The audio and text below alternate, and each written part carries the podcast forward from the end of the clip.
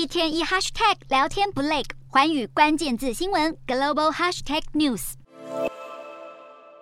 投资人从耶诞连续假期归来，十年期美债殖利率二十七号飙升，科技股和非必需消费类股遭受重创，苹果股价更创二零二一年六月以来收盘新低。三大指数静默，只有道琼惊险收红，标普下滑百分之零点四，纳指大跌超过百分之一点三。在辉达拖累之下，非半下挫近百分之一点八。美股四大指数多数收黑，道琼指数小涨三十七点六三点，收三万三千两百四十一点五六点，纳斯达克大。跌一百四十四点六四点，收一万零三百五十三点二三点。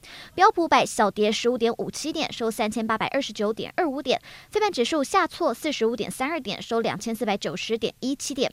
欧洲股市方面，中国宣布将结束入境旅客隔离规定，引发投资人期待这个全球第二大经济体将再度活络。欧洲股市全数收高。英国股市今天适逢假日休市。德国股市上涨五十四点一七点，收一万三千九百九十五点一零点。